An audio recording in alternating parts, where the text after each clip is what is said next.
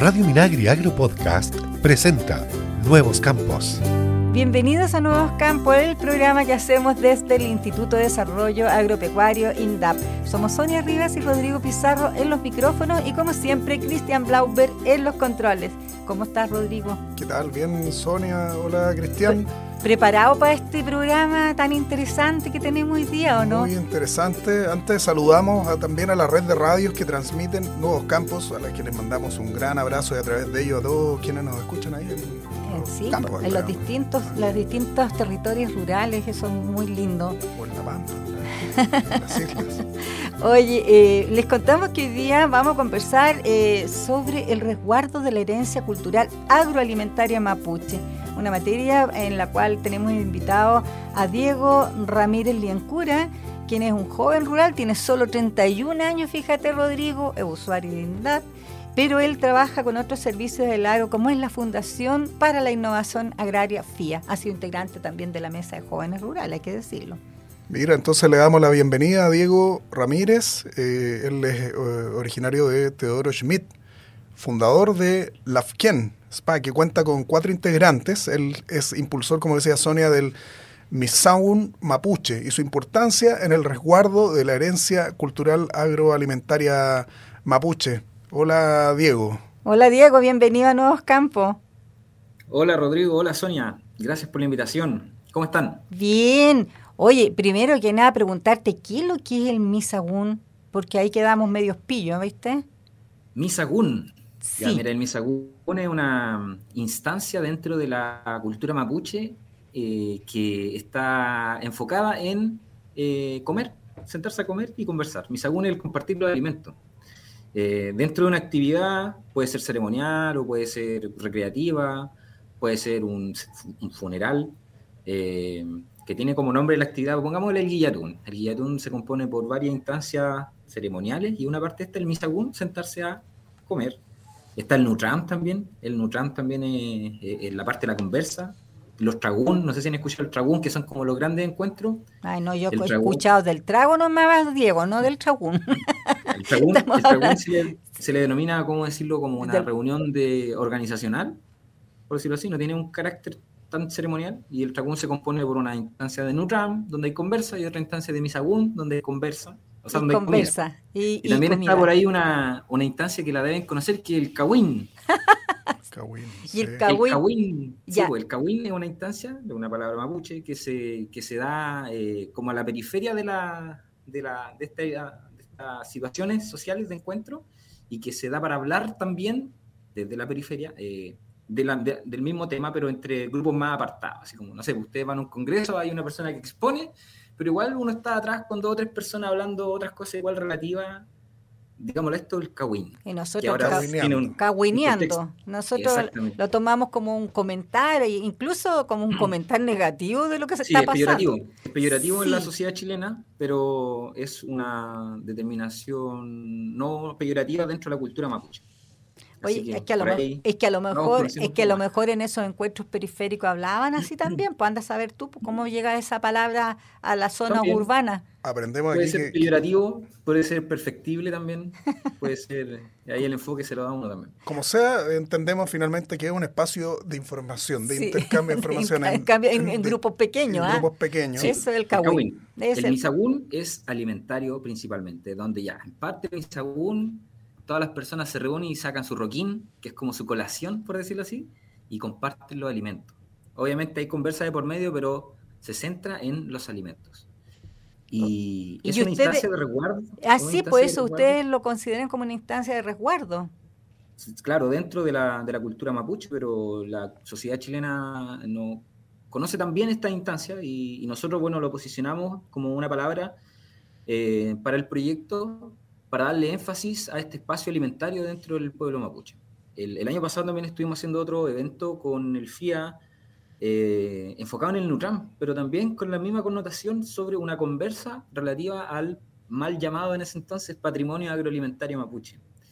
Y mal llamado lo digo porque ahí conversando con, con unos güenes, con unos peñis del Centro de Desarrollo Aquello, que está en Imperial, que es el único centro especializado en colaborar en emprendimientos eh, mapuche o de pueblo originario de Cercotec, de los cincuenta y tantos que tiene, el único especializado del país. Eh, el concepto patrimonio rebosa del de enfoque patriarcal. No, no podemos desconocer eso. Y uno va, cuando va hacia las ruralidades, eh, ya sea de pueblo originario o no, te va dando cuenta que la herencia alimentaria de la ruralidad y de los pueblos originarios recae bajo el trabajo, el hombro de mujeres. Entonces, llamar patrimonio agroalimentario a un trabajo que lo hacen principalmente mujeres del, del mérito que hasta el día de hoy prevalece. Claro, porque patrimonio viene, de la palabra pater, pues, como de padre. Entonces, si el, lenguaje hace realidad, deberíamos también ir adecuando estos, estos discursos y promoviendo la integración, más que la integración, el reconocimiento. Si, aunque no lo que integrar, son las mujeres las que llevan ahí la batuta en términos productivo y, de herencia y del resguardo de la herencia alimentaria que ya le quita un poco el sesgo patriarcal. Volvemos otra ahí, el análisis también. Claro, volvemos, Sonia, nuevamente a, las mujeres, a, las mujeres, rurales, justamente este mes de octubre. este mes que nosotros hemos instituido aquí en Nuevo Campo. Claro, no, y a propósito de lo... y, no, y no nos salgamos de eso, porque hay que ponerle un valor. Claro, sí. género ahí, y lo que tú dices, Diego, tal vez tú puedes eh, aportar una respuesta, mira, a propósito del, del Día de la Mujer Rural eh, Día Internacional, hubo ahí, yo leí algunos comentarios de personas que en las redes sociales, bueno, tú sabes que hay mucha gente que discute y que le gusta discutir, y discutía, decía, pero ¿y por qué las mujeres? ¿Y, por qué y, los hombres? Esa, esa defensa patriarcal a veces surge así.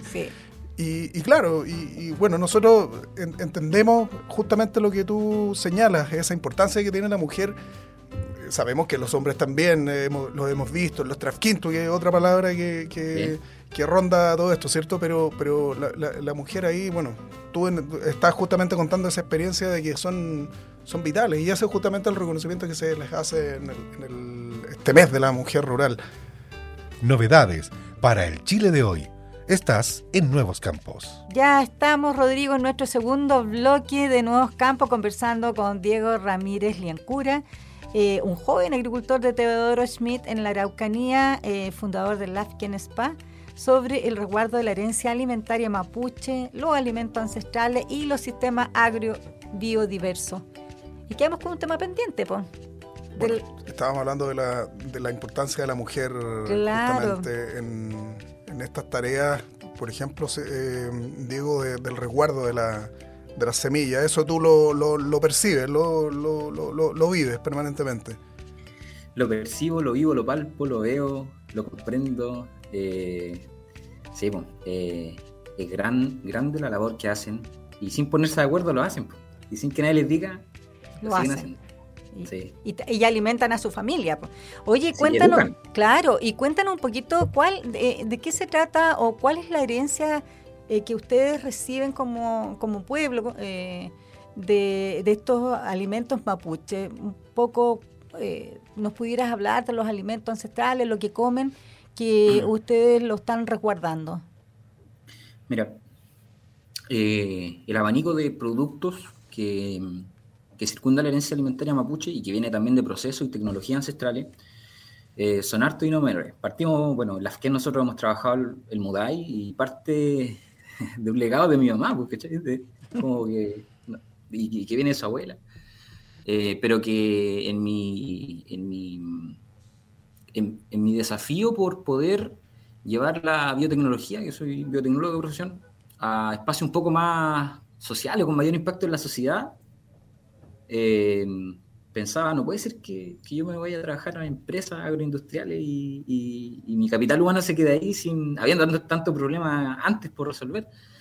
Así que en un entonces nos dijimos, eh, junto a las personas que trabajan, así como, oye, ¿por qué no, trabajamos con bebida? Ya que hemos trabajado, yo, yo he trabajado en bebida en la parte industrial al menos, eh, y también en la investigación, ¿por qué no trabajamos con, con el Mudai? Porque bebida ancestral que nadie tocado, nos pusimos a ver, eh, y no hay mayor empaquetamiento tecnológico. Sí hay un desarrollo comercial, por ejemplo, en, en Osorno, que se vende mucho y desde hace mucho tiempo de forma artesanal y, de paso, pero no está como este desarrollo tecnológico, empaquetamiento tecnológico que finalmente pone un producto eh, y también un saber en, en, el mercado agroalimentario, al menos nacional. Y en eso que pensamos que comenzaba todo como la, la, venta del Mudai, nos fuimos dando cuenta de que hay mucho detrás de eso. Entre los alimentos, y para darle un poco de respuesta a tu pregunta, hay un montón. Tenemos el pisco, tenemos el milloquín, tenemos el, el tenemos el, el merque, eh, está la papa funa, la funa poñi, eh, alimentos que si bien eh, pueden ser de, sabores a, adoptar, porque tiene propiedades o particularidades organolépticas que son de repente un poco difícil de, de, aceptar en primera instancia. A otras personas no les gusta el tiro. rebosan de, del conocimiento del entorno. O sea, finalmente aquí tenemos tecnologías, procesos y productos ancestrales que han sido producto del vínculo o del, estrecho conocimiento que tenemos con el entorno, llamémoslo Ñuque Mapu y el hidrofilmo Moquián, en donde eh, este pueblo originario mapuche y otros pueblos originarios eh, han podido desarrollar alimentos sin deteriorar el medio ambiente. Y esa es la mayor importancia eh, a conservar, porque suscita aquí tecnologías, procesos y productos que no solo son ancestrales, sino que también son sostenibles, porque respetan el entorno, nos alimentan, nos nutren. Y por otro lado, la mayor evidencia de eso es que hasta el día de hoy prevalecemos, basado en, esa, en ese estilo de alimentación que en, mayor, en tiempos de quizás mayor hambruna o pobreza fueron suficientes para que hasta el día de hoy prevalezcamos como pueblo originario mapuche y también los otros pueblos que también están llevando la medida posible la posta para poder conservar, resguardar y ahora promover también eh, este tipo de conocimiento. Eh, desde la FKIEN SPA nosotros estamos eh, llevando el, desafío, la línea de investigación de poder transformar esta sabiduría a conocimiento. Porque entendemos que la sabiduría pasa de boca en boca, que se da después de este Trafkin Kimun, que es el intercambio del conocimiento. Trafkin Kimun, el intercambio de conocimiento intergeneracional pero este conocimiento, al no ser indexado, al no ser un paper, llamémosle una investigación que, que no está en, en Winca, en como sería la palabra del, del, no mapuche, eh, no, no, es, difícil poder hacerlo traspasar en generaciones, dado que no hay un documento ahí que pueda leer, más cuando después de otros procesos o brechas sociales de migración campo-ciudad de la población mapuche del pueblo originario, de discriminación social, eh, cortó, coaptó el tema de la transferencia de conocimiento, hoy en día esto nos tiene un riesgo de pérdida. Entonces, estamos haciendo la aposta por pasar esta sabiduría, conocimiento, incluyendo eh, la ciencia y tecnología de los alimentos y más de maíz en el aspecto de, en el área de la herencia alimentaria mapuche, que como cualquier eh, materia de alimentaria en el, en el mundo es susceptible de investigación, desarrollo e innovación. Oye, eh, ahí también hay que mencionar entre los alimentos ancestrales nuestro querido mote, el mote con huesillo, el mote con huesillo. Nadie sabe dónde viene el mote, es un alimento ancestral, ¿no? Que, que, es de los territorios de allá de la Araucanía. Y también eh, los piñones, tanta cosa rica que... Y el merquén. El merquén, que está tan de moda. Oye, ahora la gente en Europa pide merquén. Hay que mandarle cuando viaja alguien, hay que mandarle el merquén. Que justamente hemos aprendido con, productores de la zona. Por ejemplo, la señora Ginette Rivera, allá de la misma región que. También Ginette Rivera. Sí. sí. Ayer estuvimos con ella en el evento. Justamente, sí, así es. Que, que, bueno, yo he probado, yo probé de ella, mira, ella estuvo en la Expo Mundo Rural acá y ya la veníamos conociendo y me llevé a, la casa alguno de esos sabores, ese merquén ahumado eh, al, modo tradicional mapuche, un, una, una hierba, ya habíamos conversado con ella, cómo ella está relacionada con su huerto y además después con la producción, una, una hierba para ensalada. Que, que, una cantidad de sabores eh, impresionante. con todo eso tú, ustedes trabajan. Sí, mira, estamos intentando organizarnos con, eso porque comprendemos que desde la FKE no va a poder abarcar todos los alimentos ni todos los procesos. Entonces lo que hay que hacer allí es un trabajo asociativo. eh, llamémosle eventualmente cooperativo, pero eso ya tiene otra definición dentro de, la sociedad. Pero sí, al, perdón, al menos cooperativo, perdón, sí al menos asociativo, en, el, en el sentido de que busquemos otras personas que están trabajando este oficio ancestral de resguardar al menos sus alimentos, algunos de los alimentos ancestrales, y, poder contribuir al mejor entendimiento y divulgación de estos conocimientos al resto de la sociedad. Eh, la señora Ginette es un referente, o sea, yo, la admiro personalmente, tiene, tiene una, una posta ahí que, que, que, a nosotros nos interesa que otras personas tomen. Que, que, agarren este desafío y lo hagan sí, porque personas como ella, y tal como estábamos diciendo, hablando de las mujeres, son las que también han preservado esto e, estos alimentos y lo han ido también perfeccionando, porque me imagino que el merquén antiguamente era a lo mejor una cosa que era más, eh, más ¿cómo se podría decir? Rústica, ¿no? Hoy día hasta cada vez más perfeccionado, más fino, eh, y, es del paladar de mucha gente, ¿ah? especialmente, fíjate que los extranjeros lo aplauden mucho, el merquén. Es, es algo que, que llama la atención. Pero... por, el, sabor y, por el producto, pero eh, allí, bueno, destacar que el merquén es parte de un proceso ancestral que culmina en un producto ancestral y que en sí se engloba dentro de una tecnología que todavía estamos recién eh, como identificando e indexando. Lo mismo pasa con el mote. En el caso del mote, eh, cachilla, el trigo, eh, la, ahí el, proceso es el ancestral más que el producto, porque convengamos que el trigo es una materia prima que es de tiempo eh, ya de, post-hispánico, después de que viene, se integran los españoles hasta este continente, pero la tecnología, el proceso para poder hacer el mote es el que antes se hacía con el maíz y también con la quinoa. Es el proceso ancestral, más que el alimento. Sí, Lo mismo pasa con, el mote. lo mismo pasa con el mudai, que podrían, a nosotros nos dicen, oye, pero el mudai es de trigo y el trigo llegó con los españoles. Y sí, el, trigo llegó con los españoles, pero el proceso de fermentación que se daba después de que masticábamos los granos y, y los devolvíamos al mencugue para su fermentación, es un proceso, una tecnología que se descubrió antes y que se hacía con el maíz, que se hacía con la cáscara de arveja, que se hacía con la quinoa, que se hacía con el piñón, que ahora se hace, sí, en tiempos más contemporáneos con el trigo porque tiene mejor sabor. Oye, ¿y cómo se hace ahora el mudai? ¿Se sigue haciendo con los dientes o no?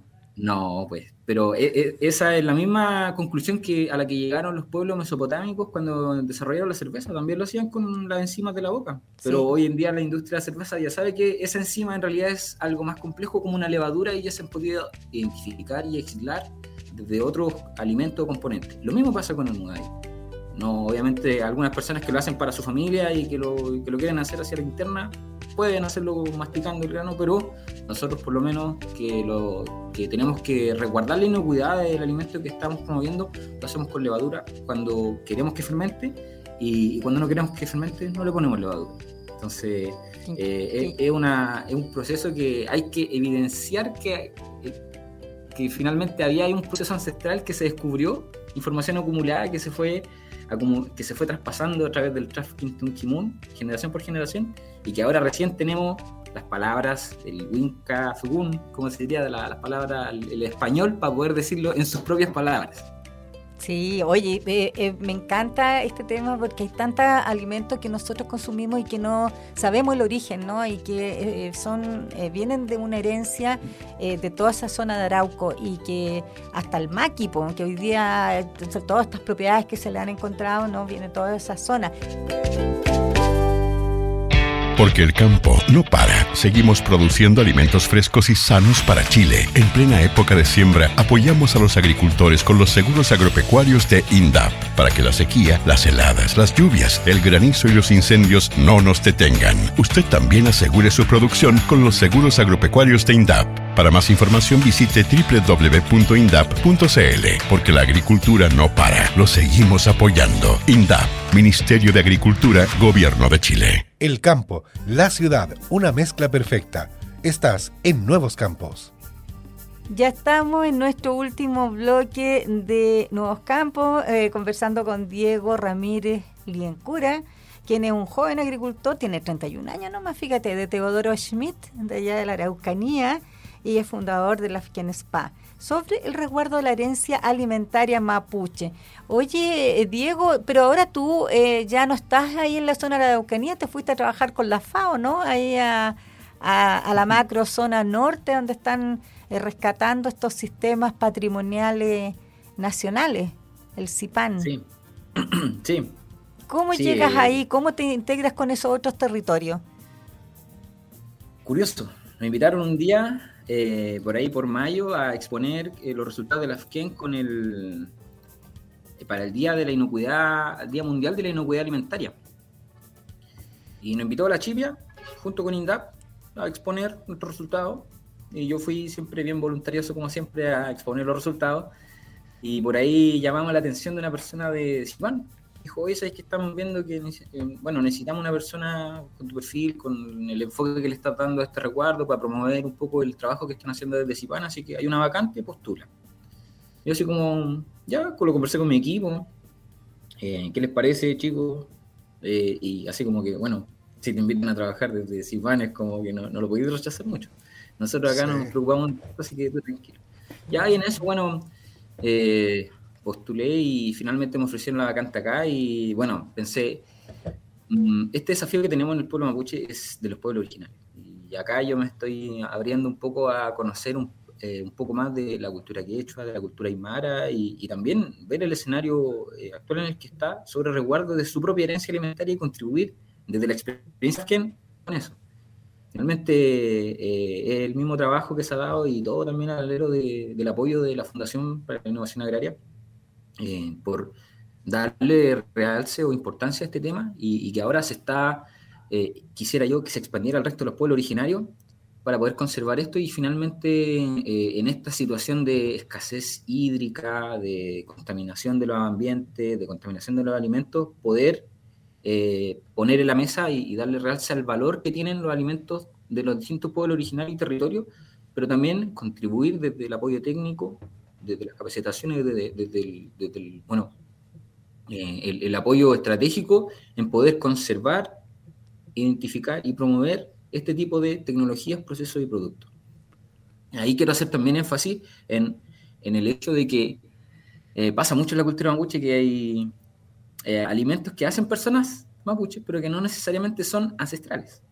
Entonces, ahí también es importante hacer la diferenciación, porque, y, con esto no quiero echarle tierra encima al trabajo que hacen el resto de Pupeñ y Bulamien, sino que eh, hacer eh, un énfasis en que está un tema aparte.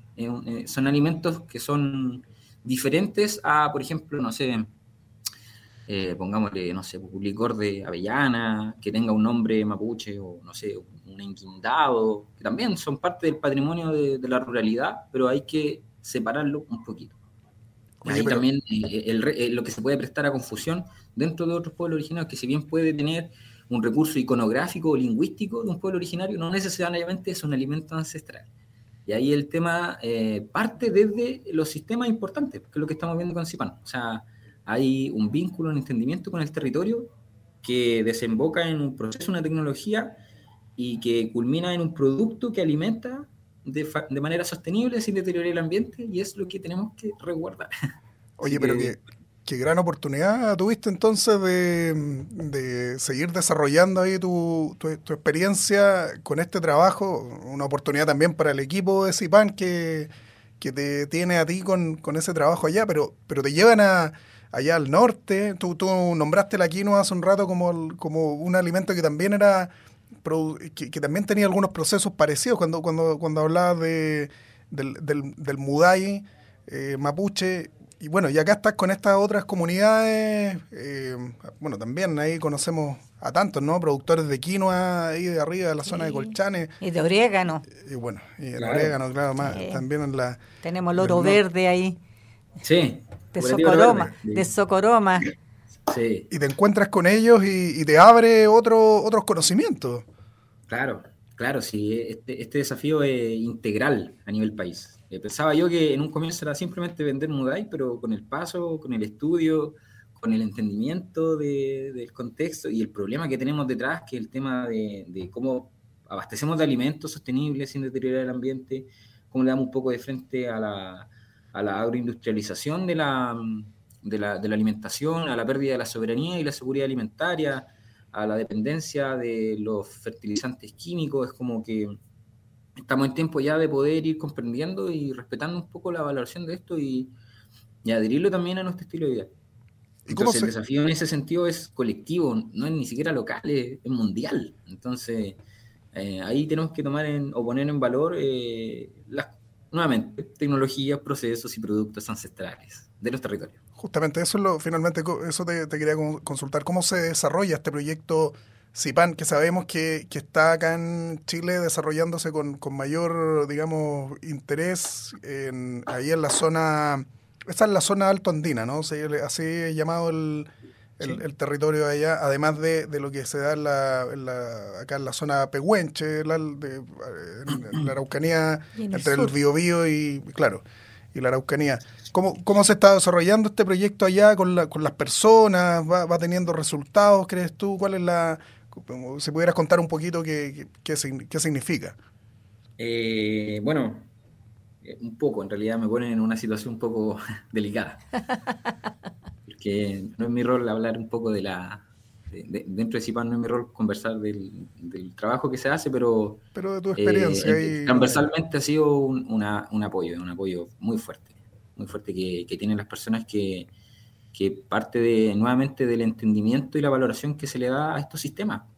Y que también hay, eh, hay, hay una aposta que es como la colaboración, desde, partiendo desde el entendimiento, eh, pero no, no, no desde una forma tan, eh, diría yo, asistencialista, sino más bien colaborativa, en la que hay un eh, intercambio de conocimiento retroalimentativo desde el equipo que desarrolla esto y desde las personas que, intentamos colaborar, que colaboramos en los territorios. Entonces, eh, es un cúmulo de, conocimientos que se van adhiriendo día a día, en las que uno aprende, pero también colabora, apoya, enseña de cierta forma eh, y bueno, también con la misma aposta, así como les decía, el, desafío es colectivo y hay varias instancias desde la estructura pública y privada que están... Eh, están trabajando en esto. Están trabajando en esto, es, como colectivo, o sea, es IPAN, es INDAP, es FUCOA, es EODEPA, es, es todo el ministerio en el fondo. Todo el ministerio, es todo Minagri. Oye, eh,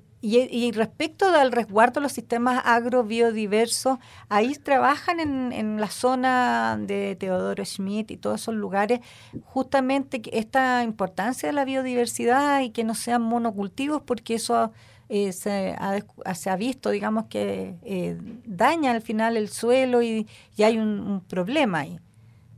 Sí, sí, no, eh, eso es complejo. Bueno, la, agroindustria tiende a homogenizar los sistemas agroalimentarios y, eso también nos resta de la diversidad genética. Entonces nos hace más susceptible a eventuales enfermedades, a las plantas, me imagino, a los sistemas tróficos, cómo se deterioran y, los ponen en riesgo.